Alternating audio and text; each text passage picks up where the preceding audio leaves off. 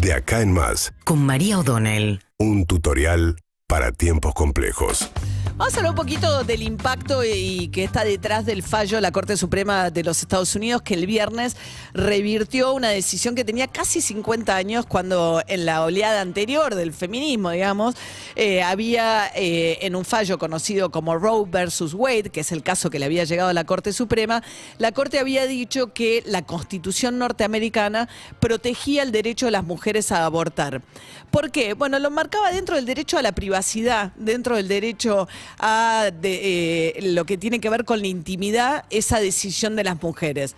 En ese contexto, todos los estados que conforman la Confederación de Estados de los Estados Unidos estaban obligados a seguir esa directiva de la Corte Suprema. Porque si la Constitución lo amparaba, que ningún estado podía prohibir el aborto. Lo que pasó el viernes pasado es que pues, en un fallo de seis jueces contra tres, la Corte Suprema de los Estados Unidos tiene nueve integrantes, lo que dijeron es que no existe tal cosa como la protección constitucional al aborto, que ninguno de los derechos consagrados por la Constitución norteamericana comprende el derecho a interrumpir el embarazo en forma voluntaria. Eh, y esto que hace deja librado a cada estado en forma individual tomar la decisión de si lo prohíbe o no lo prohíbe. De hecho, ocho o nueve estados ya están avanzando, tienen legislación lista, tenían la legislación lista para prohibir la interrupción voluntaria del embarazo. Eh, lo que va a hacer es que en Estados Unidos va a quedar un país, digamos, totalmente partido y según donde vivas vas a tener o no acceso a ese derecho. Es un contexto un poco distinto al que había hace casi 50 años cuando eh, salió el fallo que legalizó el aborto, porque en aquellos tiempos gran parte de los abortos se hacían en clínicas con procedimientos quirúrgicos. Hoy en día el uso de las pastillas, dos pastillas, este, es el método más frecuente para interrumpir el embarazo y no requiere, salvo que haya alguna complicación, de un acceso a una clínica. Es un tema bastante, el otro día leía estadísticas, el 20%, una de cada cinco mujeres elige en algún momento interrumpir un embarazo según las estadísticas que tienen en Estados Unidos. Con lo cual es un tema que atraviesa un porcentaje importante de la población, más allá de que atraviesa a todas en términos de tener o no tener disponible ese derecho. Ahora va a ser raro porque también con el uso de las pastillas puede pasar que co- contraten por correo las pastillas, qué, grado de persecución van a tener o no las mujeres en aquellos estados en los cuales si te vas a, por ejemplo, te tomas unos días, si te vas a California o te vas a Nueva York y te practicas un aborto ahí, al volver a tu estado de origen, si residís en un estado que lo prohíbe, podés ser denunciado, si compras las pastillas por correo, en fin, se abre también toda una... eh, unas preguntas acerca de qué va a pasar efectivamente con esto y hasta dónde las mujeres que no acaten esta decisión, aunque lo hagan o no en un estado que lo prohíbe, van a ser perseguidas. Pero sin dudas es un retroceso muy grande en materia de derechos que además deja abiertas varias cuestiones. Una es un país totalmente dividido, ¿no? Donde hoy cada vez aparece la guerra cultural, ¿no? De los republicanos más recalcitrantes contra, digamos, los demócratas más liberales en el sentido norteamericano de la palabra de el respeto a la diversidad. Y aparece además porque uno de los jueces que a ver, hay otra cosa muy importante. Los seis jueces que dieron vuelta a este fallo son jueces que habían sido designados por los republicanos. Y la, eh, la clave del cambio del equilibrio en la Corte se produjo con el gobierno de Donald Trump. Donald Trump gobernó apenas cuatro años Estados Unidos, pero tuvo la suerte, podríamos llamarlo, o la oportunidad que le dio la muerte de sucesivos integrantes de la Corte, y eso le dio la posibilidad de designar a los integrantes que modificaron por completo. En una Corte muy equilibrada que solía fallar 5 a 4, con alguno que iba y venía en los votos.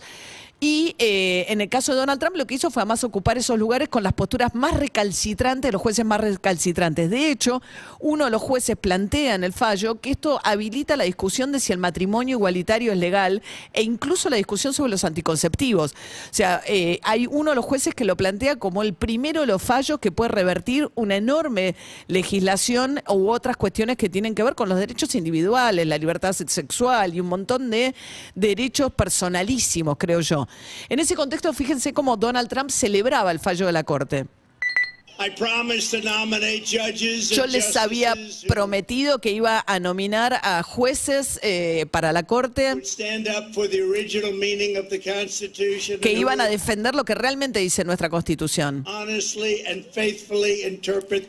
y que iban a honestamente interpretar la ley. Como está escrita. almost 300 federal judges and three great Supreme Court Lo que conseguimos en mi mandato fueron 300 excelentes jueces federales y tres jueces de la Corte Suprema de Justicia, que son los que cambiaron el equilibrio de la Corte. Y que esos jueces fueron nombrados para hacer exactamente lo que acaban de hacer. Courage found within the United States Supreme Court. This long divisive issue will be decided by the states. Y ahora lo que resolvió la Corte es que este hecho que nos divide tanto lo resuelva cada uno de los estados. Y acá también, fíjense, Gabriel, eh, Gabriel Javier Milei, el eh, líder libertario, salió a celebrar. Dicen, fíjense qué útil que fue Trump en Estados Unidos, que en tan poco tiempo cambió el equilibrio de la Corte y logró este fallo. Los goles los hace Messi, que es el que se calza los cortos y patea. O sea que no se resuelve, digamos, mirando cómodamente desde la tribuna, se resuelve metiéndose. Y mucho menos esos imbéciles que se dedican a tirar piedras desde la propia tribuna. Y esto también es una gran lección. Porque cuando ese gran outsider que se metió en la política americana, llamado Donald Trump, fue por defensa del derecho a la vida, se metió, se metió en el barro, sí, logró cambiar tres jueces en la Corte Suprema de Justicia y hoy, digamos, el aborto ha sido derrotado. El aborto ha sido derrotado, dice Javier Milei, que promueve la venta libre de órganos, pero no así, pero está en contra de la legalización del aborto. Curioso, yo no estoy a favor de la venta libre de órganos, ni mucho menos, pues sería un mundo en el cual los ricos podrían comprarse la salud, incluso los órganos, y los pobres eventualmente eh, saldrían a vender los suyos ante una situación desesperada. Pero me se resulta así una paradoja de que un libertario celebre de esta manera una decisión que va tan en contra de los derechos y las libertades individuales. Seguimos en Instagram y Twitter. arroba Urbana Play FM